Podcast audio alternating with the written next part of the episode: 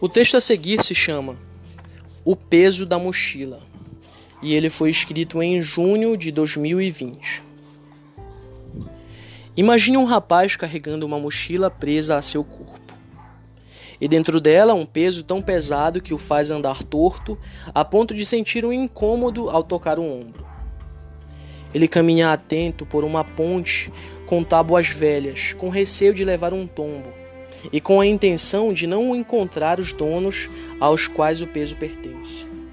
Pois o que eles querem que ele pense é que a mochila não está aberta e que o peso é consequência de sua inexperiência e de sua falta de vivência, o que não é verdade.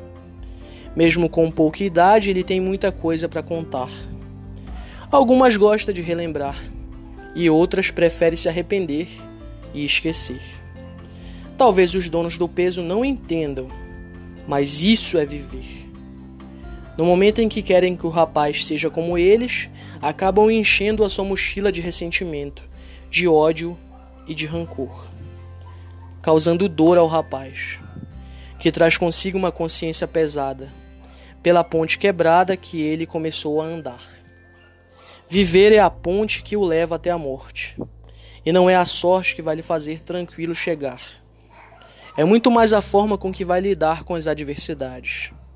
Se vai enfrentar com maturidade esses conflitos que vão surgir, se não sentirá mais vontade de fugir, se fechará a mochila e só ele voltará a abri-la.